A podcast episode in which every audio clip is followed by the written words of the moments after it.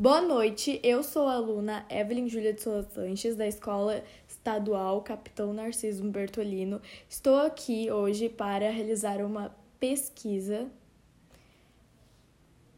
da professora Márcia e eu separei algumas perguntas é, sobre o ECA. Estou aqui com a psicopedagoga Rosmeire Aparecida de Souza Sanches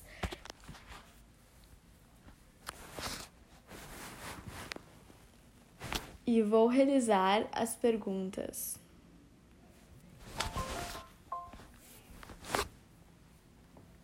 Você conhece o ECA? Boa noite. Sim, o ECA é o Estatuto da Criança e do Adolescente. É um conjunto de leis específicas que protegem essas pessoas menores de 18 anos que residem no Brasil.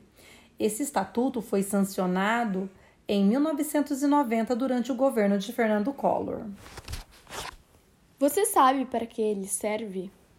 O Estatuto da Criança e do Adolescente, conhecido pela sigla ECA, prevê a proteção integral às crianças e adolescentes brasileiras. Estabelece os direitos e deveres do Estado e dos cidadãos responsáveis pelos mesmos. E é interessante saber, né, que para o Estado brasileiro, criança é uma pessoa de até 12 anos incompleto e adolescente de 12 a 18 anos. E com a criação do ECA, essas crianças e adolescentes começam a adquirir direitos e deveres garantidos por lei e reconhecidos assim.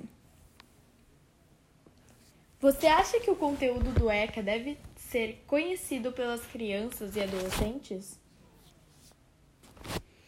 É muito importante que esse conteúdo seja conhecido, sim, pelas crianças e adolescentes, de forma a construir uma sociedade mais justa e igualitária.